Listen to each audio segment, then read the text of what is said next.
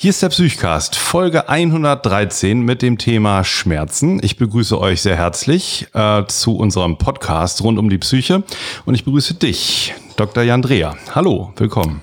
Hallo Alex, freut mich sehr, dich begrüßen zu dürfen. Es freut mich auch sehr, im Video hinter dir das Buch zu sehen, das du rausgebracht hast. Ich begrüße dich jetzt als Bestseller-Autoren. Vielen Dank, willkommen zum Psychcast. Herzlichen Glückwunsch. Psychosomatic medicine and psychiatry, psychotherapy, and so much more. Psychcast is bringing you what you're looking for. With Alex and Jan, two doctors as your hosts. Psychcast, yes, Psychcast, let's start the show. Und den Dank gebe ich sehr gerne zurück an unsere Hörerinnen und Hörer, die sich ja nun so fürs Thema interessieren und ähm, ja, das Thema Psychosomatik äh, in Form eines Buches auch so ein bisschen nach vorne gepusht haben. Also vielen, vielen Dank für euer Interesse. Ich freue mich sehr freue mich jetzt auf eine schöne Psychcast-Folge. Und diesmal geht es um Schmerzen. Äh, wir haben schon eine ganze Reihe von Feedback bekommen und das Hauptfeedback war, naja, Schmerz ist ja ein ganz schön kompliziertes Thema. Wie wollt ihr das denn in einer Dreiviertelstunde abhandeln? Und ähm, da werdet ihr doch Vereinfachungen machen, die gar nicht zulässig sind, oder? Stimmt. Ja, das, das kann passieren. Wir tun müssen. das geht nicht genau. Ja. Es war wirklich ta äh, tatsächlich überfordernd. Wir haben irgendwie 50 Kommentare ungefähr auf Twitter und Facebook und ich habe auch gedacht, ja, ja, da waren so spannende Fragen bei, die wirklich eine ganze Folge und viele Überlegungen Überlegung und Diskussion äh, wert wären. Und wir haben gesagt, komm, wir dampfen das erstmal ein. Wir werden sicher nachher ein paar Punkte aufgreifen, aber wir versuchen jetzt mal mit der Hemdsärmlichkeit, wie immer, dieses komplexe Thema anzugehen, weil dafür schätzt ihr ja auch den Psychcast so ein bisschen. Und ich wollte dich mal fragen, Jan, vielleicht so ein bisschen als Einführung. Nehmen wir mal ein Kind, ein Schulkind, das Bauchweh hat. Bauchschmerzen. Welche Ursachen kommen da jetzt in Frage? Das kann man sich ja mal vielleicht überlegen, um an dieses komplexe Thema so ein bisschen hemdsärmlich ranzugehen? Ja, ich fühle mich wie im dritten Staatsexamen. Äh, wie fange ich das jetzt an? Äh, äh, Unfälle, internistische Ursachen, chirurgische Ursachen, psychosomatische Ursachen. Ähm, man müsste vielleicht mal ein paar Fragen stellen. Hatte es einen Unfall? Hat es Fieber? Äh, ist der Schmerz in einer bestimmten Körperhaltung schlimmer? Äh, da gibt es 17 Milliarden Ursachen. Genau, das ist schon ein Ding, wo wir nicht so richtig weiterkommen. Was man ja sagen kann, ist, es kann Appendizitis haben, eine mhm. Es kann eine Infektion haben, es kann aber auch äh, zwei Tage vor der Klassenfahrt sein und ein Symptom entwickeln, um äh, vielleicht äh, sozusagen Angst äh, auszudrücken oder dass sich die Angst dadurch ausdrückt oder Aufregung von einer Klassenarbeit. Oder, oder, oder. Es gibt also sehr, sehr viele Gründe und ähm, es ist ganz schwer sozusagen vom Schmerz auf eine Ursache oder eine Entstehungsgeschichte zurückzukommen. Und das ist so ein bisschen vielleicht der Punkt, über den wir ja heute sprechen wollen. Es gibt, man kann ganz grob der Schmerz in zwei äh, große Felder einteilen. Und ja, da wollen wir uns ein bisschen entlanghangeln an der Überlegung akuter Schmerz mhm. und chronischer Schmerz. Ja. Erzähl mal eben.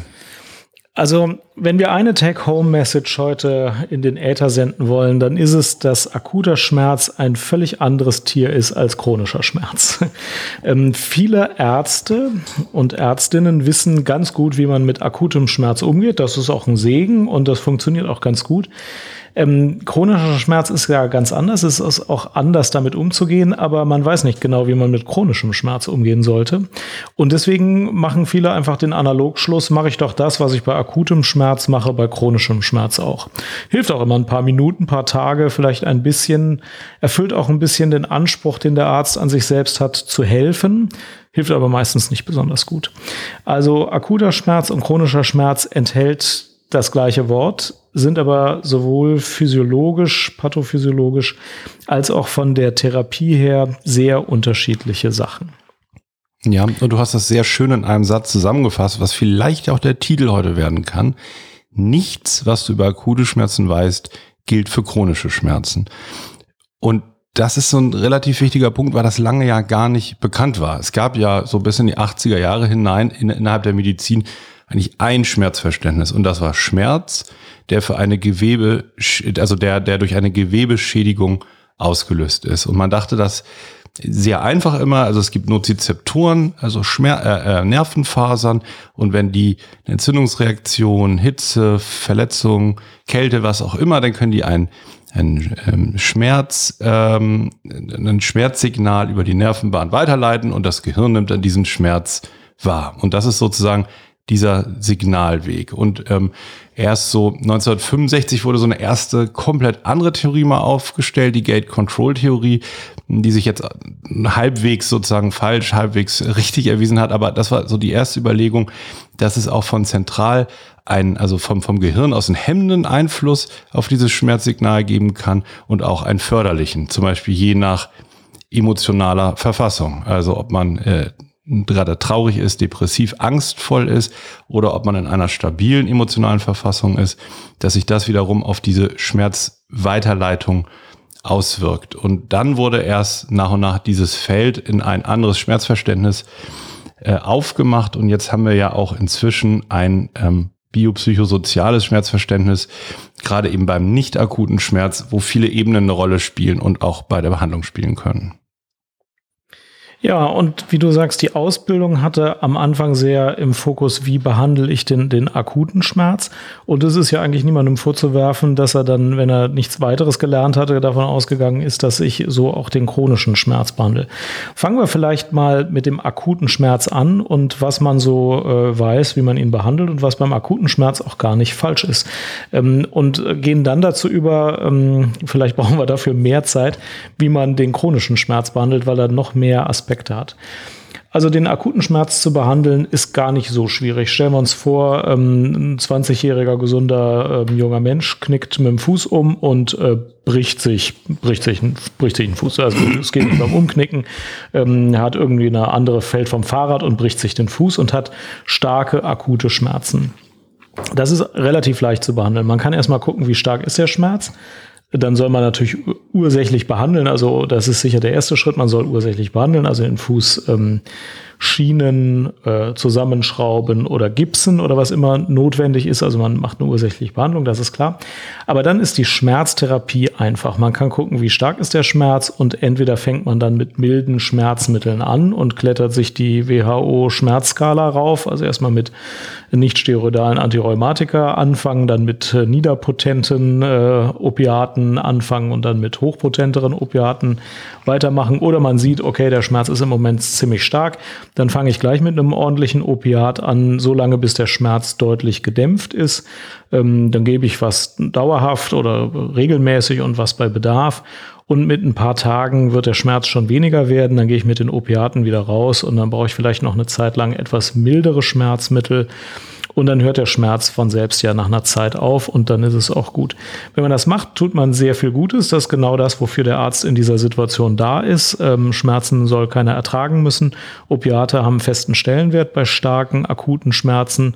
Sie machen auch nicht süchtig in dieser Situation. Äh, sie, sie haben äh, keine, keine, also diese Gefahr in dieser Situation praktisch nicht. Ähm, uns völlig richtig so vorzugehen. Und wenn man die nicht mehr braucht, kann man auch mit den normalen Schmerzen Schmerzmitteln relativ viel bewirken.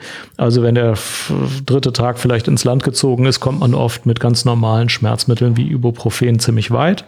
Ähm, gibt man in einer angemessenen Dosis, ist noch Schmerz da, steigert man die Dosis ein bisschen, ist der Schmerz weniger, senkt man die Dosis ein bisschen. So kommt man gut durch den Tag. Oder Alex, ist doch, ist doch erstmal übersichtlich. Genau, und es ist auch wichtig zu sagen, dass man ja auch langfristig was Gutes damit tut. Dann kein Mensch soll tagelang Schmerzen aushalten. Wir wissen ja inzwischen, dass sie das auch in das Schmerzgedächtnis sonst einbrennt und die Tendenz zur Chronifizierung höher ist. Also es ist, geht nicht nur um die Entlastung in dem Moment, sondern auch langfristig einer chronischen Schmerzentwicklung vorzubeugen. Aber nee, genau, das ist sozusagen dieses Beispiel, das du beschrieben hast, ist ja diese physiologische Warnfunktion. Ne? Da ist ein Gewebe geschädigt, der Schmerz signalisiert das. Und das ist etwas, was man im Rahmen der Therapie natürlich suffizient ähm, behandeln soll. Genau. Ja, hier gibt's äh, wenig interessante Geschichte zu erzählen. Jetzt wird's natürlich spannend, denn irgendwann hört der Schmerz auf, das zu sein, was wir jetzt in die Schublade akuter Schmerz gesteckt haben. Irgendwann wird es eine Mischform aus Gewebeschädigung und dem, was wir gleich chronischer Schmerz nennen werden. Äh, und noch später wird es vielleicht in einem Teil der Fälle ein rein chronischer Schmerz, wo gar keine Gewebeschädigung mehr da ist. Die Mischform spielt aber auch eine große Rolle. Viele Patienten haben tatsächlich eine bestehende äh, und auch bestehen bleibende Körper körperliche Ursache der Schmerzen, Bandscheibenvorfall, ähm, Arthrose, Gelenkverschleiß, also oder ähm, andere Schmerzursachen, die auch organisch sind. Also die Welt zerfällt ja nicht in Schwarz und Weiß. Und so ist es auch mit den Schmerzen. Die wenigsten haben einen rein somatisch bedingten oder einen rein äh, psychisch irgendwie aufrechterhaltenen Schmerz. Viele haben so eine Übergangsform. Aber es gibt auch Patienten, die dann irgendwann nur noch ähm, das haben, was wir chronischen Schmerz nennen, ohne dass noch eine Gewebeschädigung gegenwärtig besteht. Und dann sollte sich auch die Behandlung ändern. Also fangen wir erstmal damit an, würde ich vorschlagen, was passiert, wenn man die Patienten mit einem chronischen Schmerz weiter so behandelt, wie man die mit einem akuten Schmerz behandelt hat. Denn das kommt relativ oft vor und funktioniert nicht so gut. Sollen wir es mal durchgehen, Alex? Ja, Fangen wir an. Also, gehen wir davon aus, der junge Mann mit dem gebrochenen Bein, ja, der, wenn man äh, Absetzversuch macht mit den Analgetika, dann wird es wieder schlimmer und dann ähm, braucht er die doch wieder. Nehmen wir mal an, wir setzen das eine, eine ganze Weile fort, bis wir eigentlich denken würden, die Gewebeschädigung wäre jetzt gebessert. Was passiert dann? Was können die Folgen sein? Ja, fangen wir mal an mit dem Szenario, die Opiate werden relativ lange gegeben, denn der Patient klagt ja lange Schmerzen. Die Opiate dämpfen natürlich und ähm, sie führen auch dazu, dass der Patient angibt, ja, die Schmerzen sind etwas weniger. Ähm, und schnell ziehen zwei, drei Monate ins Land und Patienten, die mal einen akuten Schmerz durch Gewebeschädigung hatten, bekommen auch im dritten Monat noch Opiate in einer relativ hohen Dosis ähm, dann wird natürlich allen klar, ja, es ist vielleicht nicht so ideal mit den Opiaten, wir reduzieren das mal ein bisschen. Und wenn man dann die Dosis um ein Fünftel oder ein Viertel reduziert, dann sagt der Patient, es geht ihm viel schlechter. Mhm. Er hat mehr Schmerzen, Unruhe, Schlafstörungen und braucht die Opiate ja. zurück. Und ähm, geht zu seinem Arzt und sagt, also, Sie können mich doch hier nicht Schmerz leiden lassen. Und der Arzt will auch nicht Schmerz leiden lassen. Und sagt sich, gut, offenbar braucht der Patient es noch, wir gehen wieder zurück auf die alte Dosis. Ja. Was tatsächlich passiert ist, ist natürlich, der Patient hat einfach Entzugserscheinungen von den Opiaten gehabt. Ja.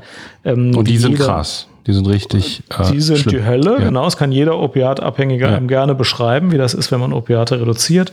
Also ähm, Knochenschmerzen, Gelenkschmerzen. Genau, man muss noch nicht mal abhängig sein. Äh, das ja. ist schon nach einigen Wochen auch und das ist, äh, wirkt sich massiv aufs emotionale ähm, Erleben aus. Und genau, Betroffene können das, können das gut beschreiben, aber äh, das ist eben heftig und da kommt sozusagen vielleicht so ein Thema, wo ich nachher nochmal drauf eingehe, auf die Bindung zwischen Arzt und Patient an. Also was hat der Patient und der Arzt einen Bindungsstil? Da brauchst du ja so ein bisschen Vertrauen, um zu sagen, diesen Weg geht man jetzt mal gemeinsam, der Opiatreduktion ne, und des Absetzvorganges. Wenn man das vermeiden will, sich da miteinander auseinanderzusetzen, dann kann es leicht passieren, dass der Arzt sagt, na gut, ich stelle den Patient jetzt erstmal zufrieden und gebe dem das wieder. Dann ist der erstmal wieder weg, der ist erstmal wieder zufrieden. Das Problem wird aber aufgeschoben und schlimmer. Mhm. Ja. Ja, genau. Und ähm, nicht viel besser ist es mit den klassischen Schmerzmitteln aus der Nicht-Opiat-Schublade, also sagen wir mal beispielsweise nicht-steroidalen Antirheumatika. Auch die helfen ja am Anfang der Krankheit sehr gut. Nach ein paar Monaten helfen die auch weniger, die helfen aber auch nicht gar nicht. Also den meisten Patienten helfen die noch ein bisschen, aber auch nicht mehr so richtig überzeugend. Auch da gibt es viele Patienten, die dann äh, in einem Monat an 25 bis 30 Tagen ähm, nicht steroidale Antirheumatika nehmen und dann oft in Dosierungen wie ähm, 5 mal 400 Milligramm Ibohexal oder so, Ibuprofen. Mhm. Also relativ hoch dosiert und kontinuierlich. Die machen dann nicht nur die berühmten Magenschmerzen, sondern machen typischerweise Kopfschmerzen und ein Schmerzsyndrom, das von den Schmerzmitteln ausgeht. Das heißt Kopfschmerzmittel induzierte ja. Kopfschmerzen, wenn es sich auf den Kopf bezieht. Äh, das gibt es aber auch schon mal bei anderen Körperteilen. Also einfach, wenn ich jeden Tag immer wieder Schmerzmittel nehme, dann kann das die Schmerzen sogar verstärken. Und auch da ist es dann so, wenn man dann die Schmerzmittel versucht zu reduzieren, dann fängt zumindest auch so eine Art psychischer Effekt an, dass der Patient sagt, also irgendwie geht es mir jetzt auch schlechter und äh, ich kann doch keine mhm. Schmerzen leiden müssen. Ähm, wenn ich noch eine Schmerzursache habe, die Schmerzen verursacht, dann gebe ich mir einfach die Schmerzmittel. Ähm, auch von denen ist gar nicht so leicht runterzukommen, wenn man die Vorstellung hat, da ist jetzt noch die Ursache da, der Schmerz ist da und die kann ich eben mit den Schmerzmitteln behandeln. Nur wenn ich zum Ergebnis komme, diese Schmerzmittel helfen in dieser Phase nicht mehr. Das Reduzieren ist zwar zwischenzeitlich unangenehm, aber mittel mittelfristig und langfristig besser, dann kann ich das vernünftig reduzieren. Ja, und diesen Analgetika-Kopfschmerz, den du angesprochen hast, muss ich gerade nochmal unterstreichen, weil das ist ein, ein Thema in meinem Buch. Das ist eine typische Psychosomatik-Falle. Die Patienten kommen in die Psychosomatik oder zum Psychotherapeuten und wollen dann an ihren Schmerzen arbeiten. Ja, wenn man nur sozusagen ständig täglich Kopfschmerztabletten nimmt, dann ist das sehr viel wahrscheinlich ein Analgetika-Kopfschmerz, den man gar nicht behandeln kann über einen emotionalen Zugang, solange man äh, sozusagen noch in dieser Abhängigkeit ist. So sind alle ganz überrascht oft, dass es das gibt. Das ist wichtig zu wissen. Und da fallen mir jetzt zwei Fragen aus der Community ein, die wir vielleicht gleich mal eben mhm. an dieser Stelle klären können. Die erste Frage war, welches Medikament darf man denn dauerhaft gegen Schmerzen eigentlich einnehmen? Welches ist denn äh, sozusagen als Dauermedikation geeignet? Bewegung, Physiotherapie und äh, gesundes Essen. Ich glaube, die Liste ist vollständig. Ähm, dauerhaft Medikamente, naja, also wir kommen ja gleich noch zu Antidepressiva, die man ja. dann bei chronischem Schmerz einsetzt. Die haben diese Abhängigkeit dann in der Form nicht. Ähm, das würde man auch über Monate und wenn es nötig ist, Jahre geben, ohne großes schlechtes Gewissen. Aber die Schmerzmittel an sich, da also ist die klassischen Analgetika. Genau, die klassischen Analgetika soll man für alle den akuten dauerhaft geben. Schmerz eher. Ja. Ne? Das ist eigentlich ja. keins bei was man wirklich äh, gut bei chronischen Schmerzen dauerhaft äh, nehmen kann. Ja. ja. Als ich mein Praktikum gemacht hat, habe beim äh, deutschen Arzt auf Mallorca mal, da habe ich eine Formulatur gemacht.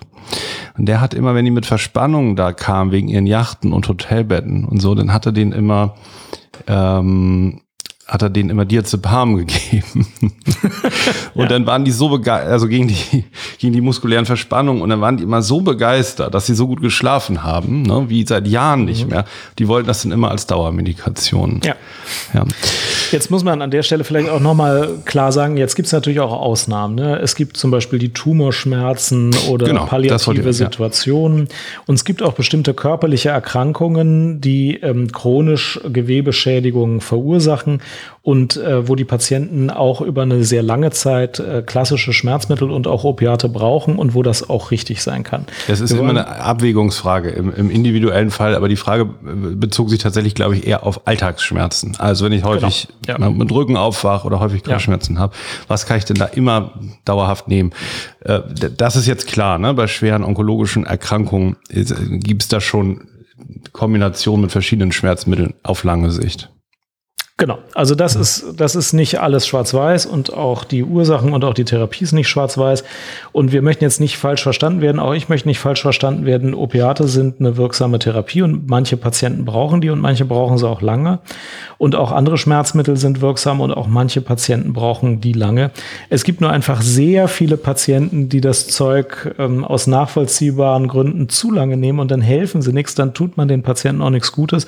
Aber man schadet tatsächlich auch sehr. Opiate dauerhaft verursachen so viele Probleme, ähm, dass der Schaden eben viel größer ist als der Nutzen. Das kann auch nicht Sinn der Übung sein. Deswegen muss man das sauber trennen. Wir sprechen jetzt eben über den Teil der Patienten, und das ist ein relativ großer Teil, wo nach einigen Wochen oder Monaten diese Mittel nicht mehr so hilfreich sind.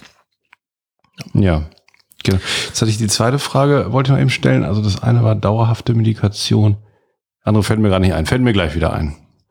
Nächster Punkt, was man beim akuten Schmerz macht. Man sagt, äh, bleiben Sie doch mal ein paar Tage im Bett oder wenn das, äh, der Fuß gebrochen ist, sagt man, stellen Sie den Fuß mal ruhig durch einen Gips und belasten Sie nicht und treten Sie nicht auf, machen Sie natürlich keinen Sport.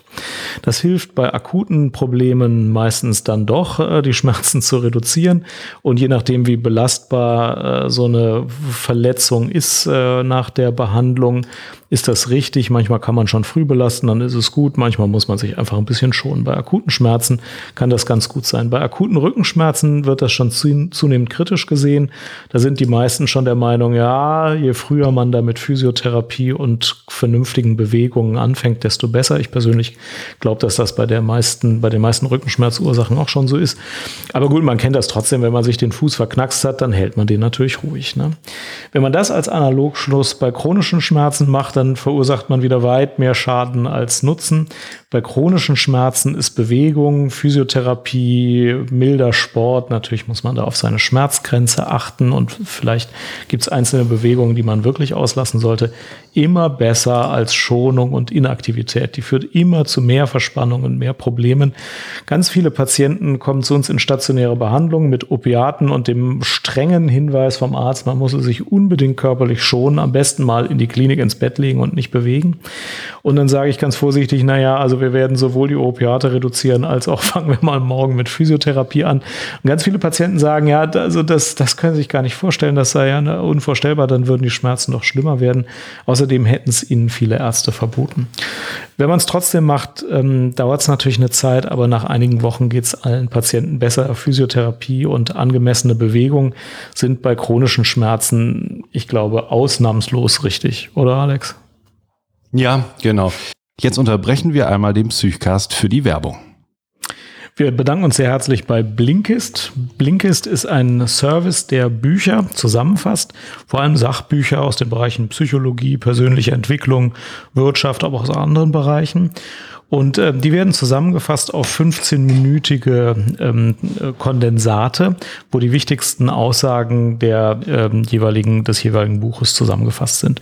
Das kann man lesen oder von professionellen Sprechern vorgelesen bekommen.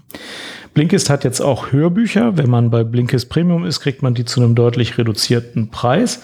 Ich zum Beispiel interessiere mich gerade für Nudge, ähm, Improving Decisions about Health, Wealth and Happiness. Kriegt man, wenn man Premium-Mitglied ist, für 9,99, sonst zahlt man 27,99. Ähm, surft mal vorbei auf blinkist.de slash psychcast. Das schreibt man b-l-i-n-k-i-s-t.de Querstrich Psychcast. Ähm, da könnt ihr das ähm, Abo äh, kostenlos ausprobieren und kriegt es, wenn ihr über diese Seite kommt, dann äh, zu einem reduzierten Preis. Vielen Dank an Blinkist. Ende der Werbung. Und weiter mit dem Psychcast. Jetzt habe ich hier noch ein paar Fragen mal eben. Vielleicht machen wir es doch Step by Step so ein ja. bisschen. Von Twitter eine Frage. Warum nehmen Menschen keine Schmerzmittel, obwohl sie verschrieben werden? Warum haben viele im Zweifel sogar Angst davor? Also jetzt reden wir, glaube ich, eher über einen akuten Schmerz. Das heißt, es ist sogar sinnvoll und richtig, äh, mit, mit Analgetika zu behandeln. Und das ist ja bekannt, dass Patienten häufig ihre Rezepte gar nicht einlösen oder, oder die Tabletten nicht nehmen. Warum haben manche Angst vor Schmerzmitteln? Weißt du da was drüber? Naja, also vor einem Opiatschmerzmittel hätte ich auch Angst. Also ich ähm, ja. Äh, Erzähl mal eben, wovor am meisten? Wovor hättest du am meisten Angst? Ja, vor einer schnell entstehenden Abhängigkeit. Also ähm, ja, okay. es ist ja so, wir erzählen immer die Geschichte, ja, wer krank ist, der darf Opiate nehmen, wird nicht abhängig, weil die Kriegsveteranen in Vietnam sind nicht abhängig geworden und diejenigen, die eine Verletzung hatten und auf einer Intensivstation Schmerzmittel vom Opiattyp bekommen haben, sind auch nicht abhängig geworden. Also wenn es der Arzt verschreibt, dann macht es nicht abhängig. Und da ist auch was dran, ja. Also ähm, wenn man bei nach einer Verletzung im Krankenhaus Opiate bekommt und dann ist das alles irgendwann geheilt und genesen. Man geht nach Hause, da treibt man sich nicht am Bahnhof rum und äh, versucht jetzt Heroin zu kriegen. Das ist einfach nicht so. Da hm. entsteht mhm. tatsächlich keine Abhängigkeit. Ja. Dazu fragt ähm, eine andere Hörerin Umgang mit nicht kooperativen Ärztinnen oder Patientinnen. Also wenn man sich sozusagen schlecht verständigen kann. Und das ist ja vielleicht wieder ein bisschen jetzt mein Fachgebiet, was nämlich wichtig ist und das ist auch erwiesen aus Studien, der mit der Patient seinen Schmerzmittel auch nimmt und damit das bestmöglichst wirkt, ist zum Beispiel Aufklärung über den Wirkmechanismus ganz wichtig. Also wenn Patienten selber verstanden haben, wie das funktioniert, nehmen sie es eher ein. Das ist das eine Sache, die eine Sache. Und da gibt es ja verschiedene andere Placebo-Wirkungen auch. Ne? Besonders kleine oder besonders große Tabletten wirken zum Beispiel besser, auch wenn sie teilbar sind, weil ähm, äh, sozusagen man sich eine höhere Wirkung davon verspricht. Sozusagen da läuft ganz viel unbewusst ab an, an Wirkungserwartung, die sich dann teilweise auch durch immunologische Prozesse, Prozesse im Stressverarbeitungssystem und so tatsächlich bewahrheiten. Das ist ja immer noch der mitlaufende Placebo-Effekt, der unabhängig von der somatischen Wirkung auch noch mitläuft. Und das kann man sich als Arzt, der hier nach kooperativen Ärzten und Patienten gefragt ist, zunutze machen, indem man das eben sehr herausstellt, diesen Akt des Verschreibens, eben gut erklärt, was funktioniert, wie das funktioniert. Und es sind auch Ärzte erfolgreicher, die besonders ähm, optimistisch und empathisch bezüglich der anstehenden Schmerzbehandlung sind. Da musste ich ja gleich an dich denken, übrigens bei optimistischen Ärzten. Da schöpfst du, glaube ich, das volle Potenzial aus. ja, aber ich will noch mal einen Schritt zurücktreten. Ja. Also ich finde, es ist gar nicht das Ziel, dass das, was der Arzt verschreibt, vom Patienten auf jeden Fall auch eingenommen wird. Also wenn der Arzt sagt, äh, Sie dürfen jetzt ähm, bis zu fünfmal am Tag diese Menge von diesem Opiat einnehmen und der Patient nimmt weniger, dann ist es ja gut. Also ich meine, dann braucht er weniger und dann ist es ihm mit weniger lieb, dann ist es ja nicht schlimm, wenn er weniger nimmt. Also dann ist ja okay. Wenn die Schmerzen so stark wären, dass er mehr brauchen würde und mehr nehmen wollte, dann kann er mehr nehmen. Aber das Ziel ist ja nicht, dass der Arzt, der weiß ja nicht, wie viel Schmerzen der Patient wirklich in welcher Situation hat, festlegt, wie viel genommen wird. Der Patient spielt ja schon eine aktive Rolle dabei. Manche haben eben auch ähm, das Gefühl, gut, das ist jetzt vorübergehend vorübergehend und damit ich auch mit mir kriege, wenn ich auftrete, dass das wehtut und ich nicht so viel auftrete, nehme ich halt weniger Schmerzmittel und halt den Fuß ruhiger. Und wenn es dann klappt, ist auch gut. Andere nehmen das dann stärker. Aber ähm, gerade bei Schmerzmitteln ist es so, der Arzt kann nicht wissen, wie viel der Patient braucht.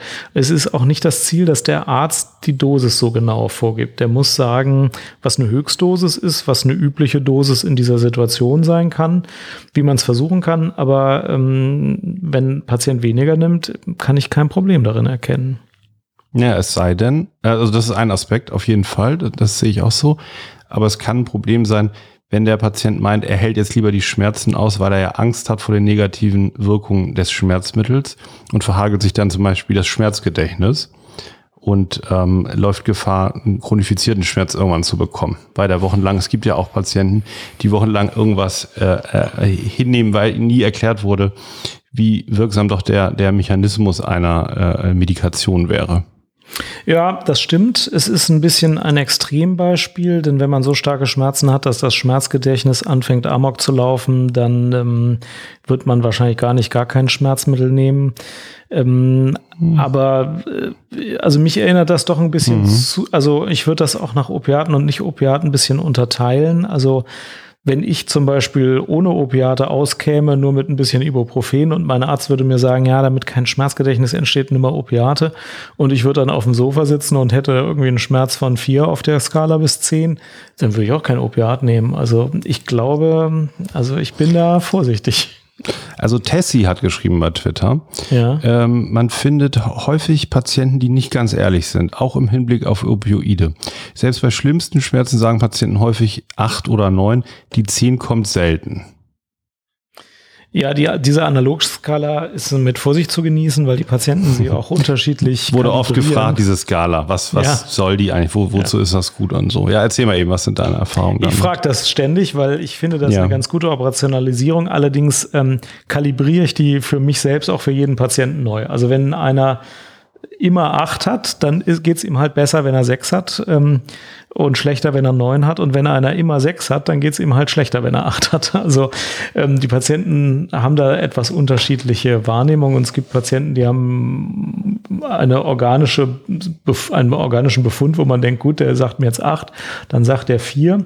Ähm, trotzdem kann man daraus was machen, weil wenn ein Patient sehr nah an die zehn kommt, ähm, dann muss ich, glaube ich, mehr aktiv werden, als wenn der immer so 4, 5 sagt, weil dann weiß ich, naja, damit will er mir auch signalisieren, wir gucken mal, wie wir so mit milden Maßnahmen zurechtkommen. 10 wird wirklich praktisch nie gesagt, das ist auch meine Erfahrung. Hattest du mal jemanden, der sagt, er hätte 10? Ja. ja. ja, ja. ja. Ja, gut, also gibt es natürlich auch. In welchen Situationen war das denn dann? Ja, das war in einer ganz, wahrscheinlich vor acht Wochen einen Termin gemacht und, und einfach mal sprechen äh, mit einem Psychoarzt und, und dann auch noch Schmerzen. Zehn von zehn. Alles zehn von zehn. Gibt's ja auch, das will ich nur sagen. Also ja, die, die, die subjektive Bewertung und, ne, und ähm, was da vielleicht auch für, sprechen wir vielleicht auch noch, Krankheitsgewinn, primärer, sekundärer Krankheitsgewinn, was alles eine Rolle spielt. Ähm, ja, habe ich schon gehört, aber genau, es spielen ja viele Faktoren eine Rolle. Also es ist ja nicht so, dass wir nochmal auf diese Frage, dass jetzt einer sagt, ja, das ist jetzt sieben von zehn und man kann das jetzt mit anderen Patienten vergleichen. Ne? Das ist ja eher so ein Hilfsmittel, um halt in den, in den Kontakt zu kommen und sich eben, darauf beziehen sich ja auch diese zwei Themen vorher, um die geeignete Menge zum Beispiel oder die Dosis äh, mit dem Patienten rauszufinden. Da, dazu muss man ja so ein bisschen gucken, was sind dessen Ziele, was ist dem jetzt wichtig, wie viel braucht er vielleicht. Und da geht es ja einfach darum, dass man vernünftig in, in diese, in die Verhandlung und in den Kontakt dann reingeht. Und da gibt es eben so als Hilfsmittel diese Skala. Ja, okay. Jetzt fragte, mein Name ist Möglichkeit, vielleicht das noch kurz dazu. Gibt es guten Schmerz? Was uns nicht umbringt, macht uns stärker. Warum ist Schmerzen aushalten oft positiv besetzt? Warum halten wir manchen Schmerz aus und anderen nicht? Das meinte ich auch so ein bisschen. Es gibt noch so eine, so eine gewisse Gruppe von Patienten, die, die meinen, es wäre nun äh, ein besonders hohes Ziel, eben Zähne zusammenzubeißen und Schmerzen auszuhalten. Und ich glaube, die Frage ähm, äh, kann man nur individuell beantworten, aber es gibt ja immer noch auch Erziehung und Herkunftsfamilien, in denen das eben so, diese, ein Indianer kennt keinen Schmerz und so eben ein besonders erstrebenswertes Ziel war. Und das ist gerade häufig noch manchmal so bei älteren Patienten im Krankenhaus, äh, habe ich das schon sehr, sehr oft äh, gehört, dass es eher für manchen Zeichen der Schwäche wäre, wenn sie häufiger Schmerzmittel anfordern oder die Dosis auch ausschöpfen. Das da stimmt. Und deswegen, ich, Aufklärung, oder? Ja. ja, und deswegen verurteilen wir diesen Gedanken, dass man Schmerzen aushalten können muss, weil wir sagen, das ist äh, so eine Vergangenheit. Das ist heutzutage nicht mehr so, muss man nicht mehr. Und es gibt aber auf der anderen Seite auch, auch sowas wie die Fähigkeit, Schmerzen ein bisschen ähm, auszuhalten, die Patienten entwickeln, wenn sie längere Zeit mit Schmerzen zu tun haben. Tatsächlich hilft das äh, dann schon weiter, wenn man sagt, gut, ich habe jetzt diese Situation, ich habe manchmal Schmerzen und ich lebe jetzt mein Leben trotzdem weiter. Das kann ganz gut sein. Ähm, und es gibt auch, zumindest beim Sport kenne ich das, Situationen, wo man seine eigene Belastbarkeit versucht ein bisschen zu steigern. Also wenn man sehr lange Strecken läuft, dann soll man auch nicht laufen, so dass man Schmerzen hat. Das ist dann ungesund, ja. Aber wenn mal die Muskeln ein bisschen brennen oder so und man das aushält, dann verändert man ein bisschen seine Wahrnehmung und ist auch nicht mehr bei jedem Schmerz äh, sofort in Sorge, dass jetzt der Körper kaputt geht.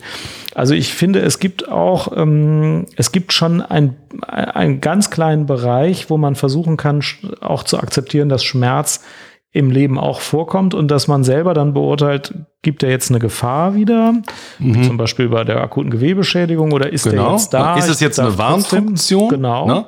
Oder geht es mhm. eher um ein Akzeptieren und mich damit auch auseinanderzusetzen? Genau, denn gerade wenn ich chronische ja. Schmerzen habe, dann habe ich manchmal Schmerzen und es warnt mich vor nichts und dann kann ich die einfach ja. auch ignorieren. Und wenn das klappt, ist es nicht schlecht. Dann nehme ich halt keine Pillen und akzeptiere, ja, ich habe jetzt Rückenschmerzen, aber ich mache jetzt auch nichts dran. Mhm. mhm. Ja, vielleicht switchen wir doch jetzt mal um, sozusagen, so von der von der Schmerztherapie beim akuten Schmerz. Oder hast du da noch äh, nee, Punkte hinzuzufügen? Mhm. Dann gehen wir mal hin eher in die Schublade sozusagen Schmerz ist da. Ja, äh, es lässt sich organisch eigentlich keine kein auslösendes organmorphologisches Korrelat finden. Wir finden also nicht diese Gewebeschädigung, die wir bei Schmerzen erstmal ausschließen. Das ist natürlich total wichtig, dass man das gründlich macht in jedem Fall. Und ähm, dann auch eben, wenn wir jetzt erstmal auf die Kommunikation gucken, was sicherlich noch manchmal passiert, dann eben auch nicht sagen, ja, sie haben nichts, der Schmerz kann gar nicht sein. Also kenne ich selber, so selber noch gehört als Jugendlicher, dass ich Schmerzen hatte und mir gesagt wurde, das kann nicht sein. Das ist sozusagen ausgeschlossen, weil die Gewebeschädigung ähm, fehlt, ne, weil die nicht, nicht nachweisbar ist. Das wissen wir genau, heute weil besser. Weil die im bildgebenden äh, genau. Untersuchungsbefund nicht sichtbar ist. Das heißt ja nicht, dass sie nicht da ist. Ne? Aber ja, ich sehe nichts im CT und als wir noch jung waren, da waren die CTs auch noch schlechter aufgelöst. Das heißt ja überhaupt nicht, dass keine Gewebeschädigung da ist. Ja, völlig richtig. Mhm. Ja, genau. Und, und, und das ist eben noch dieses alte Bild, was manchmal noch verbreitet ist. Ne? Signal kommt im Gehirn an, wird im äh, sen sensomotorischen Kortex, heißt das so? Jetzt bin ich Bestimmt. durcheinander. Klingt ja, ja, genau. Ja. Wird er wahrgenommen und dann ist er da oder nicht da. So ist es halt nicht. Es gibt halt auch diese emotionale zentrumslimbische System, anteriorer singulärer Kortex, wo das alles abgeglichen wird mit Vorerfahrung. Und auch da kann ein Schmerz entstehen und er wird dann genauso wahrgenommen im Gehirn sozusagen wie der, wie der äh, Schmerz aus dem, aus dem Körper. Und ähm, weil wir das dann wissen, hört sozusagen da die Medizin nicht auf, sondern wir können dort auch, haben, finden dort auch Ansatzpunkte, diesen Schmerz zu behandeln. Der Schmerz ist in keinster Weise irgendwie weniger vorhanden, nicht da. Oder man kann dann auch nicht sagen, da sind sie hier jetzt in der Medizin oder so falsch, ne? sondern da müssen wir nur eine andere Schublade aufmachen und dann können wir uns auch diesem äh, chronischem Schmerz, ich nenne ihn jetzt mal auch psychosomatischen Schmerz, häufig annähern. Mhm. Dann erzähl doch mal, wie man das typischerweise macht. Also wenn ein Patient, und jetzt sagen wir mal, wir seien tatsächlich in dieser Region unterwegs mit chronischem und eher psychosomatischem Schmerz, wenn der sich bei dir ambulant vorstellt, wie gehst du denn dann vor? Ähm, welche Behandlungsschwerpunkte würdest du denn in so einer Situation setzen? Also wir gucken halt an, was, wie, also wie lange der Schmerz ist, wann er erstmals aufgetreten ist, gucken uns auch äh, den Schmerzcharakter genau an, Lokalisation. Ähm, in, in, manchen Fällen ist es gar nicht so oft, aber doch immer wieder gibt es sogar so eine Panalgesie, dass der Schmerz praktisch im, im gesamten Körper ist. Also dann kann man ja auch schon mal so gucken, ist das somatisch nachvollziehbar oder einzuordnen? Oder sind es schon so typische Muster, die häufig auf eben nicht organische Ursachen hinweisen? Das ist, das ist vielleicht so der eine sachliche Teil. Aber der andere Teil ist, und das, da geht es eigentlich schon los, dass die Patienten häufig negative Erfahrungen gemacht haben bereits. Darf ich nochmal kurz unterbrechen? Ja. Der erste Teil funktioniert nämlich in der Praxis auch nur schlecht. Wenn genau. man den typischen 65-jährigen Patienten hat und sagt, wir wollen mal sicher ausschließen, dass das kein organischer Schmerz nein, nein, ist. Nein, nein, nein, das meine ich nicht. Genau, ähm, aber lass mich das trotzdem erzählen, ja, das ja, kommt sehr häufig ja. vor. Dann äh, ist der Patient ja schon von drei Orthopäden in vier MRT-Geräte geschoben worden und da sind ja degenerative Erscheinungen an den Bandscheiben ja. zu sehen gewesen. Außerdem äh, hat schon der Homöopath äh, Verspannungen im Rücken festgestellt mit Triggerpunkten und im Labor ist aufgefallen, dass Calcium hochnormal ist. Also die meisten älteren Menschen, aber auch viele jüngere Menschen haben ja an den bildgebenden ähm, Untersuchungen gewisse Auffälligkeiten und man kommt dann nicht zu dem Punkt, dass man sagen kann, sie sind ja kerngesund wie so ein neugeborener 17-Jähriger, ähm, sondern man findet ja auch immer ein bisschen was oder man findet sehr häufig ein bisschen was. Ähm, da kommt man dann schon nicht, da kommt man dann schon nicht weiter. Da muss man sagen, okay, wir haben was gefunden, wir ordnen das jetzt ein, nämlich das muss nicht operiert werden und das erklärt nicht den Schmerz in diesem Ausmaß. Aber man ist schon in so einer Verhandlungsposition zu sagen, nee, das ist es nicht. Und der Patient sagt, ja, aber hier oben an den Gelenksfacetten, da ist doch sehr degenerativ verändert. Ja, also ähm, wenn, wenn, wenn jemand reinkommt mit äh, nicht organisch ausreichend begründbaren Schmerzen, ne, dann ist eigentlich nie das Ziel, dem jetzt irgendwie ein Gegenmodell da zu vermitteln. Mhm. Wie du schon sagst, der, der hat eigene Vorstellungen, ja, und es, es gab auch so halbwegs nachvollziehbare Erklärungen. Und in der Regel sind diese Patienten mit chronischem Schmerzsyndrom sowieso sehr leicht wieder weg, weil verunsicherbar, weil ähm, hohe Belastung durch den Schmerz verschiedenste Erfahrungen schon gemacht. Also da bringt es jetzt überhaupt nichts und das liegt mir auch völlig fern, in ihnen irgendwie zu bewerten, weil es in der Tat, es kann ja auch viele Ursachen geben. Ne? Wir können nicht sagen, das ist jetzt nur psychisch ne? oder das ist nicht körperlich. Das kann man gerade ab einem gewissen Alter eben nicht sagen.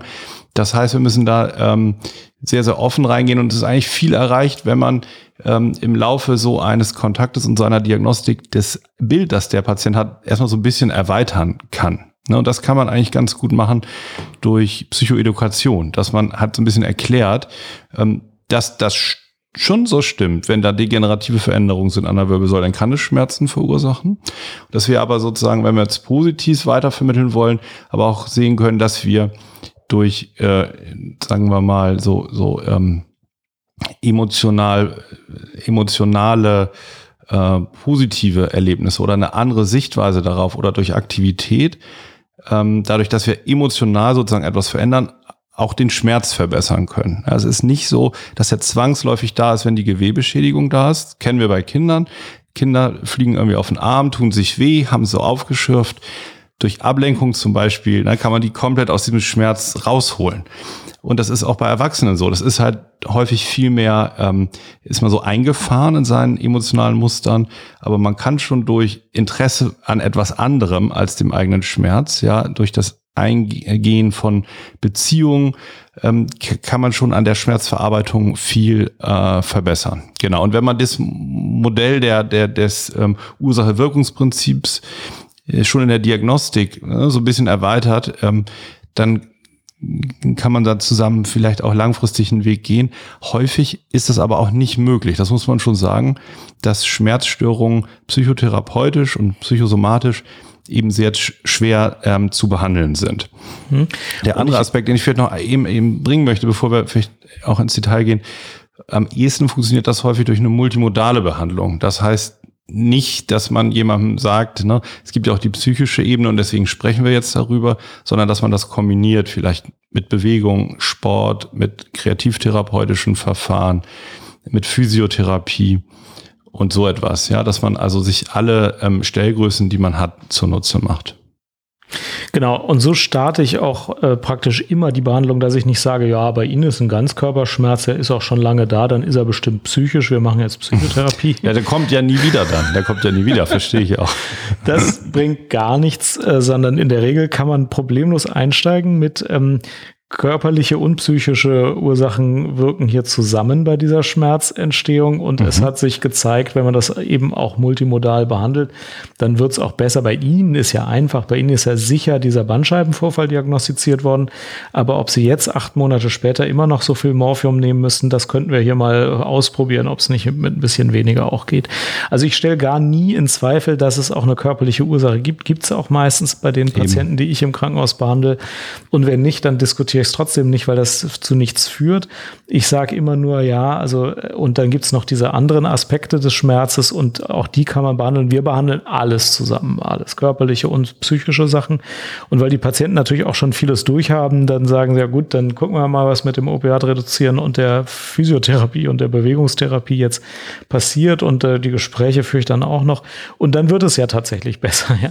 Aber ja. diese Einstiegshürde zu sagen, jetzt ist halt bei Ihnen psychisch, weil die Orthopäden sind durch. Ähm, das wäre ein Fehler, den die Patienten einem nicht irgendwie durchgehen Nein. lassen, den man deswegen sich auch gleich ersparen kann. Äh, und Sie haben ja auch recht, es ist ja auch nicht so, dass es keine körperlichen Aspekte hat. Es ist eben zusammenhängend und deswegen kann man gleich so in die, in die Therapie starten, finde ich. Ja, ja, absolut. Ja. Genau, sehe ich logischerweise auch so. ähm, weil noch die Frage so ein bisschen kam, ähm, also genau, die Wechselbeziehung, ähm, das, das muss man dann nicht so raufbeten, aber das kann man sich dann angucken ne, in der weiteren Diagnostik. Was gibt's für soziale Faktoren? Gibt ja vielleicht ganz konkrete Dinge, weiß nicht, Schulden, Wohnung gefährdet, das sind alles Dinge, die auch einen vorhandenen körperlichen Schmerz verstärken können, also wo die Signalfunktion dann auch über ein eine soziales Warnsignal oder interpersonell ähm, Sch Schwierigkeiten in den Beziehungen doch neuropathisch sein kann. Das, das, muss man eben erklären, wie das zusammenhängt. Das hatten wir jetzt so ein bisschen mhm. gesagt. Und was so Themen sind, wenn man jetzt überlegt, man macht es multimodal, das ist immer total wichtig. Was sind eigentlich so psychotherapeutische Ansatzpunkte? Und da, glaube ich, schaffen wir jetzt heute nicht so tief ins Detail zu gehen. Da waren so ein paar Fragen zu. Ich möchte nur einmal sagen, was wir jetzt, wenn wir mal so ein bisschen die strikt klinische Bedeutung von Schmerz und Gewebeschädigung verlassen, es steckt drin in dem Schmerz immer auch irgendwie Beziehungsvorgeschichte. Das heißt, wie geht man mit Schmerz, sei es jetzt seelischer Schmerz oder körperlicher Schmerz in Familien um? Was hat man sich da also eingeprägt?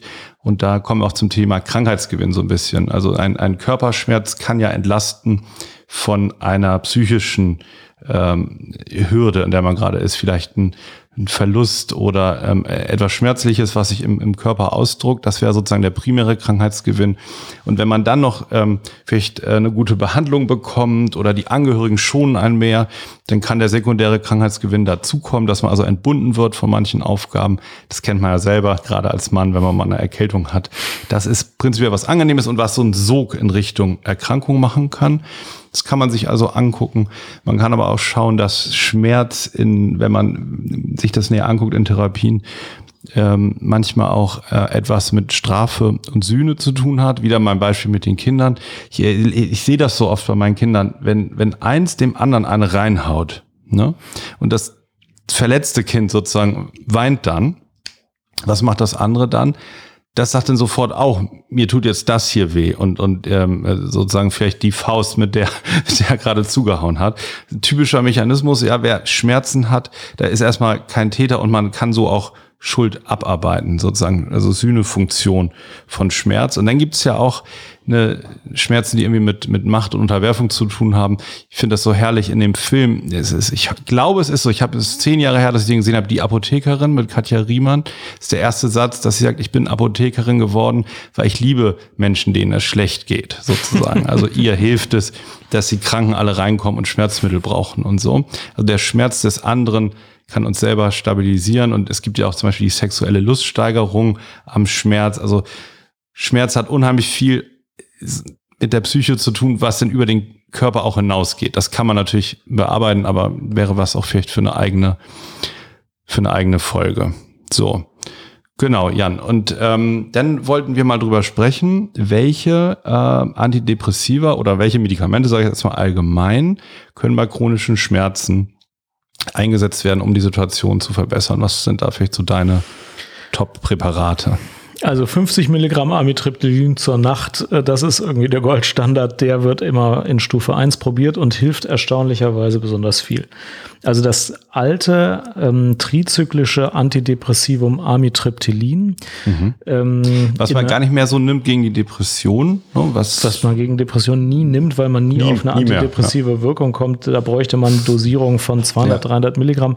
Dann hat man aber so viel Mundtrockenheit, dass man überhaupt mhm. nicht mehr Nein Danke sagen kann. Also das ist als Antidepressivum durch. 50 Milligramm davon ist eine niedrige Dosis, macht ein bisschen müde, deswegen gibt man es abends. Macht auch so ein bisschen Nebenwirkung, aber nicht so viel bei 50 Milligramm. Man startet vielleicht sogar mit 25. Und dann scheint es eine erstaunlich gute Wirkung zu haben. Denn also das, das zieht sich schon seit Jahrzehnten so durch, dass das in den Leitlinien steht, dass das viele Patienten bekommen und dass das auch als wirksam ähm, eingestuft wird. Ich selbst gebe das auch. Ähm, ich fange meistens mit 25 Milligramm an und steige dann irgendwann auf 50. Höher gehe ich nicht. Es gibt auch Ärzte, die gehen so auf 75, aber da, dann hört es meistens auf. Und ich glaube auch, dass das eine positive Wirkung hat. Und ähm, dann denkt man sich, ja, was soll das jetzt schon positiv wirken? Aber es gibt auch Untersuchungen, die sagen, im Thalamus, wo ein Teil des Schmerzgedächtnisses seinen Ursprung nimmt, da hat es ähm, Wirkungen, die diesem Schmerzgedächtnis irgendwie ein bisschen was entgegensetzen. Ich kann es jetzt auch nicht genauer erklären. Ich weiß auch nicht, ob, ob das schon genauer aufgeklärt ist. Aber es gibt sehr wohl Überlegungen, dass ähm, gerade das, was wir Schmerzgedächtnis nennen, pathophysiologisch davon beeinflusst wird. Und die Schmerzwahrnehmung, die ja immer emotional gefärbt ist, die wird natürlich schlimmer, wenn man sowieso depressiv gestimmt ist. Deswegen gibt man auch andere Antidepressiva, auch moderne, in einer antidepressiven Wirkung äh, Dosis, in einer antidepressiven Dosis. Ähm, und auch das kann das Schmerzleid reduzieren, wenn die Grundstimmung nicht so depressiv ist. Also diese beiden Elemente, niedrig dosiertes Amitriptylin, das gar nicht antidepressiv wirken kann, und oder oder ähm, ein Antidepressivum in einer normalen antidepressiven Wirkungsstärke. Das sind die beiden Schritte, die sehr häufig versucht werden, wenn jemand stationär behandelt wird. Oft eben beides, also morgens 20 Milligramm Citalopram oder sowas und abends 50 Milligramm Amitriptylin. Und ähm, ich habe den Eindruck, dass das bei chronischen Schmerzen eben oft auch sehr hilfreich ist. Mhm. Das wäre ein typisches Vorgehen. Hm? Mhm. Dann gibt es natürlich die ganz vielen weiteren mhm. Sachen. Also dann gibt es äh, große Experten. Also ähm, neuropathische Schmerzen werden dann mit Antiepileptika behandelt, wie Pregabalin oder Gabapentin. Und ähm, es gibt noch eine ganze Reihe von weiteren speziellen Indikationen für spezielle Medikamente. Die gibt's auch, die, die wirken auch. Also gerade bei neuropathischen Schmerzen soll man diesen Versuch nicht unterlassen. Äh, das wirkt auch. Ähm, ja, das, und da gibt's noch zwei, drei weitere Optionen. Aber das sind die, das ist, glaube ich, schon die, die Masse, also die, der Hauptpunkt der Behandlung mit, ähm, äh, also Psychopharmaka.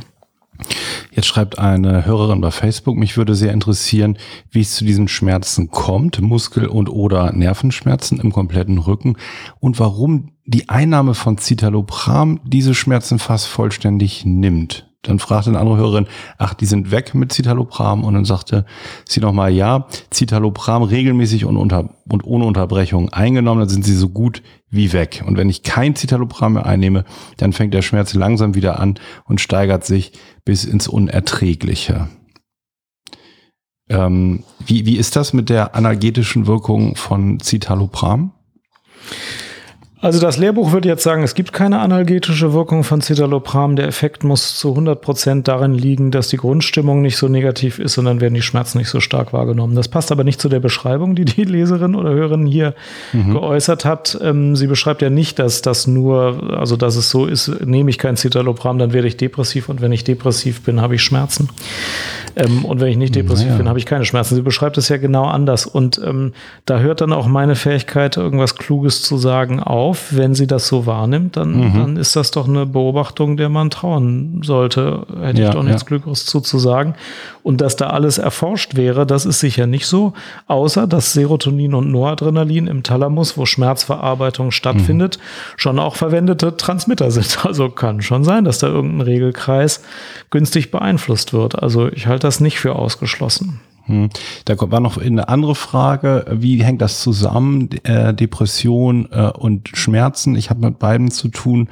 Äh, bedingt sich das irgendwie? Und da können wir, glaube ich, klar sagen, ohne auf den individuellen Fall eingehen zu können, aber prinzipiell ja, ne, dass Depression und Schmerzwahrnehmung zusammenhängen können, insofern, als dass man ähm, leichter Schmerzen versteckt wahrnimmt und dass sie leichter chronifizieren. Oder wie ist da deine Erfahrung? Ja, klar. Also Depression okay. und Schmerzen haben stark. Ich dachte, du hast den Kopf geschüttelt eben, deswegen. Nein, nein. Na, nee.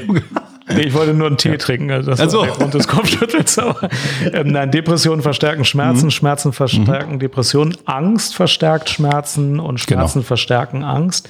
Und wenn ich schon mal was ähm, erlebt habe, was Angst berechtigtermaßen auslöst, zum Beispiel einen Herzinfarkt, dann habe ich natürlich bei jedem Missempfinden in der Brust Angst. Es könnte wieder ein Herzinfarkt sein, kann ja auch. Äh, und der verstärkt natürlich das Schmerzerleben und das verstärkt die Angst und das verstärkt wahrscheinlich dann die kardiale Durchblutung Durchblutungsstörung und dann wird alles sowieso ein schlimmer Teufelskreis. Also diese, diese positiven Wechselwirkungsschleifen von Angst und Depression äh, auf der einen Seite und Schmerz auf der anderen Seite, die sind stark vorhanden und ein Teil der Psychotherapie, auch ein Teil der Pharmakotherapie geht ja darum, wenigstens den gut erreichbaren Teil, nämlich Angst und Depressionen, äh, irgendwie unter Kontrolle zu bringen. Da geht es auch in der Psychotherapie oft drum, ähm, weil dann wenigstens diese, dieser Loopback irgendwie unterbrochen wird. Hat man schon mal was gewonnen. Mhm. Ja. Und bei manchen Patienten ganz viel gewonnen. Ja. Mhm, genau. Und dann wollte ich vielleicht noch äh, auf einen Sonderfall eingehen. Das ist die anhaltende somatoforme Schmerzstörung. Das ist jetzt auf dem Spektrum der Schmerzstörung. Also sagen wir mal akuter körperlich begründeter Schmerz, dann vielleicht komplexe Schmerzstörung mit somatischen und psychischen Faktoren. Und das ist jetzt am weitesten Richtung Psyche verschoben ist die somatoforme Schmerzstörung, die eher ein Körperschmerz nach ahmt, aber wo sich am wenigsten Gewebeschädigung finden lässt. Ich sage extra nicht keine, ne, das gibt's ja nicht, aber wenig. Und da ist es günstig, auch nicht unbedingt medikamentös zu behandeln, weil häufig im Kontakt dann zwischen Arzt und Patient erkennbar wird, dass es ein Thema gibt, was zusammenhängt mit diesen Schmerzen oder wo auch die Persönlichkeitsfaktoren so ein bisschen prädisponierend sind. Das sind häufig am meisten Kopfschmerz- oder Rückenschmerzpatienten, oder am Bewegungsapparat sonst Schmerzen haben. Und nicht so selten eben auch so ein Ganzkörperschmerz oder einen wandernden Schmerz. Und das sind häufig sehr leistungsbetonte, freundliche Patienten, die noch ihrer Tätigkeit nachgehen und ähm, so etwas. Und ich wollte es deswegen nochmal sagen, weil das so ganz typisch ist und uns hören ja auch viele Kolleginnen und Kollegen zu. Diese Patienten wollen häufig von ihrem Arzt, dass endlich etwas Eingreifendes passiert. Ich weiß nicht, ob du das auch so kennst. Die sind bereit, viel in Kauf zu nehmen. Also Injektionen, gerne auch Operationen, wenn das endlich aus der Schmerzspirale helfen kann. Und ähm, das ist ganz witzig. Die fragen mich dann auch eben häufig, ob ich nicht mit Injektionen arbeiten kann. Also sind häufig sehr fixiert auf ähm, passive Verfahren. So und dann, paradigmatisch ist auch, dass sie häufig so ausführliche Schmerzbeschreibungen haben. Also häufig wieder anfangen, das genau zu beschreiben, wie dieser Schmerz jetzt ist, aber häufig nicht so bereit sind, ähm, sozusagen andere Gründe oder eben eine Erweiterung des, des Blickwinkels zuzulassen. Ähm, und ich finde nochmal spannend für unser Medizinsystem, dass es über 12 Prozent Lebenszeitprävalenz äh, gibt. Es sind meistens Frauen betroffen. Und hier ist es eben so der typische psychosomatische Schmerz, ähm, wo man eben multimodal gut arbeiten kann. Und das war auch eine Frage, helfen eigentlich Entspannungsverfahren? Und da muss man sagen, das steht ganz weit oben bei dieser Art von Schmerz. Nämlich häufig haben die Patientinnen überhaupt keine Unfäh äh, gar keine Fähigkeit, sich gut zu entspannen. Und das kann häufig so ein erster Schritt sein, weil da kann man sagen, dass, damit geht man auf das Schmerzverarbeitungszentrum ein. Und das ist zum Beispiel eine gute Möglichkeit, um so einen ersten Schritt mal zu machen. Ne? Also über ähm, äh, Wunsch nach Medikation oder Spritzen hinaus was für sich zu machen. Deswegen Antwort auf die Frage, ja, unbedingt bei somatoformen Schmerzen sind Entspannungsverfahren eigentlich der erste Schritt. Ohne die geht es eigentlich kaum. Mhm. Okay, wir haben nicht alles gesagt, was man zum Schmerz sagen kann, aber ich glaube, wir machen hier mal einen Schnitt und ja, äh, einzelne Aspekte, beispielsweise Psychotherapie in solchen Situationen, können wir vielleicht noch mal in einer getrennten Folge in Ruhe besprechen. Ähm, wechseln jetzt aber zu den Fundstücken der Woche. Alex, was ist denn dein Fundstück der Woche? Ja, ich muss jetzt noch einmal selbstreferenziell werden, aber aus gutem Grund. Ich bin nämlich ähm, ziemlich angetan von einigen Medien, was ich vorher nicht unbedingt gedacht hätte. Du weißt ja, ich habe einen Bestseller geschrieben, sozusagen im Vorbeigehen, ja. Und ähm, ich hatte nun die Ehre, so auch so ein paar ähm, Pressetermine zu haben. Und ich durfte was ähm, über Psychosomatik sagen, was so in meinem Buch steht, worum es so geht und was so meine Botschaften sind. Das habe ich, greife jetzt mal ein Beispiel raus, gegenüber dem Stern Online gemacht. Ne? Und ähm, Stern Online, dachte ich, ist ja auch eins dieser schnellen Medien, diese, diese Internetmedien. Und ähm, wir haben uns dann lange unterhalten für so ein Interview. Und ich habe das dann ja auch zur ähm, Freigabe dann noch bekommen. Und war dann schon überrascht, dass es dann auch genauso erschien, dass eigentlich fast alles, was ich gesagt habe, drin stand und die Journalistin auch sagte, naja, sie fand das so spannend, einige Punkte und so Aspekte so wichtig, dass sie gar nicht so kürzen wollte. Und es ist ein sehr langer Online-Text, eigentlich viel länger, als man das so kennt. Ich bin sehr angetan von der Art der Berichterstattung. Ich verlinke das hier unten mal auf stern.de, dieses Interview, weil ich finde doch, dass auch im Clickbait-Alltag, also dass da viel rüberkommt und viel vermittelt wird. Und ich habe da sehr, sehr positive Erfahrungen eigentlich mit den Online-Medien äh, gemacht. Und genau, das ist so ein bisschen meine Fundsache, dass glaube ich, auch guter Medizinjournalismus doch auch möglich ist. Ähm, äh, ja, trotz der Schnelligkeit in den Medien und obwohl wir im Moment ja mit Corona ein anderes großes Thema haben, finde ich sehr, sehr gut. Ja, vielen Dank. Was ist deine, was ist deine Fundsache, Jan? Äh, meine Fundsache hat doch was mit Corona zu tun und zwar sind ja jetzt die Corona-Schnelltests verfügbar. Ähm, die sind jetzt ähm, verfügbar für medizinisches Personal. Also nicht jeder darf sich in der Apotheke selber einen Schnelltest kaufen und durchführen. Aber wenn man im medizinischen Bereich arbeitet, also Krankenpflegemitarbeiter oder Ärzte, die dürfen sich den kaufen. Ich habe jetzt 330 Euro für 25 Tests gezahlt. Ähm, und da kann man schon was mitmachen. Ähm, also kurzzeitig sah es ja mal so aus, als bräuchte man einen Test, um eine Reise anzutreten. Das ist jetzt in den meisten Bundesländern nicht mehr so, aber in manchen ist es so, wenn man aus einem Risikogebiet kommt.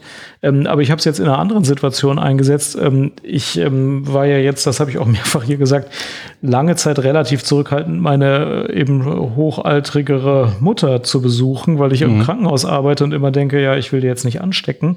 Ähm, mhm. vor fünf Tagen äh, war ich aber sehr wohl äh, da zu Besuch und habe vorher einfach einen Schnelltest gemacht.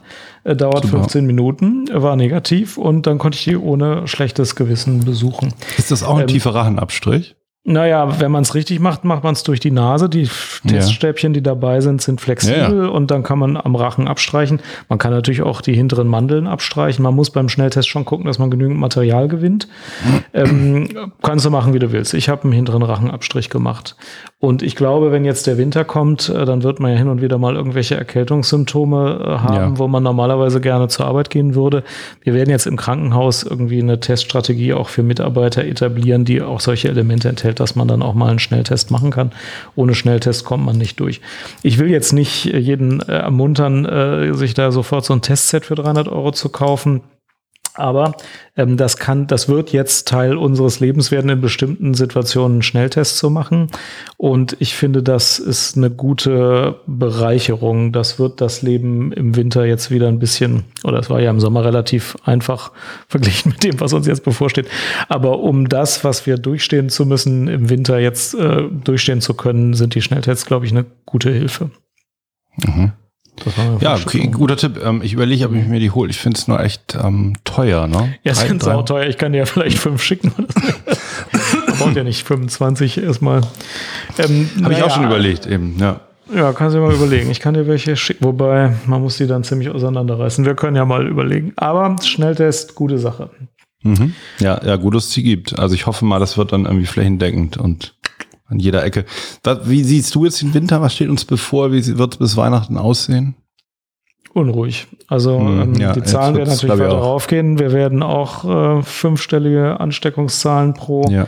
Tag haben. Die Krankenhäuser werden sich wieder füllen und wir werden ähm, ja. mit dem Ach komm, ich habe keine Lust mehr, nicht durch den Winter kommen, sondern wir müssen es wieder sehr ernst nehmen und äh, wir werden versuchen, eben gezieltere Maßnahmen zu ergreifen oder müssen das tun.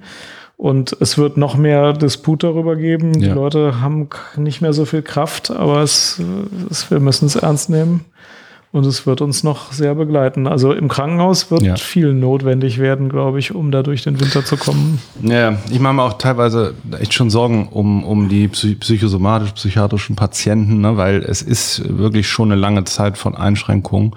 Und es gibt ja jetzt auch schon Untersuchungen, dass die Folgen ähm, für unsere Patienten relativ gravierend ist und dass gerade ältere und Frauen häufiger betroffen sind jetzt auch von den, von den Folgen äh, durch, durch die ähm, Corona-Pandemie.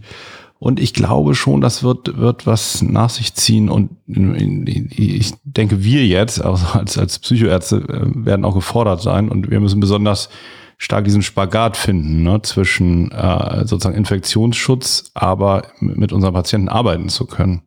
Mhm. Da sehe ich und so die Herausforderung. Da denke ich auch oft an diesen Unterschied zwischen akut und chronisch. Also akut mal drei Wochen Voll-Lockdown ist auch schlimm, ja. aber weißt du was, ja. das kann man auch durchstehen. Und wenn das genau. dann nach drei Wochen rum ist, dann ist ja keiner dran gestorben. Ja. Aber jetzt monatelang, ja, das ist eben. mit diesen sozialen Interaktionen, es geht ja, es ist ja auch nicht verboten, aber es ist, zieht sich doch sehr, es ist arg zäh. Und mhm. monatelang nicht so viel Geld zu verdienen. Viele haben ja irgendwie im Lockdown gesagt, so jetzt habe ich drei Wochen nichts verdient, wenn ich in der vierten wieder was verdiene, ist ja, ja, Das kann man auch durchstehen. Man kann ja auch einen Urlaub durchstehen. Aber jetzt monatelang weniger zu verdienen, was sehr viele trifft, und monatelang sich mehr zurückzuziehen, ich glaube, das wird ähm, viel das, mehr Folgen haben als die ja. ersten drei Wochen Lockdown. also, und das wäre, also ich finde, wir erleben es im Krankenhaus schon recht deutlich. Mhm. Ähm, und wir werden das im psychosozialen Bereich auch stark sehen. Ich befürchte das auch, ja insofern ein nachdenkliches, nachdenkliches Ende heute äh, mhm. vom Psychcast. Aber ähm, ja, wir bleiben da. Wir sind abrufbar hier. Einmal im Monat kann man sich eine neue Folge downloaden. Und ähm, ich freue mich sehr, dass ihr dabei wart. Und ich äh, habe mich über die Quality Time mit dir gefreut, Jan. Vielen, vielen Dank. Ich danke dir auch. Es hat mir auch Spaß gemacht. Bis zum und nächsten Mal. vielen Dank an die Hörer und ja. ciao. Tschüss.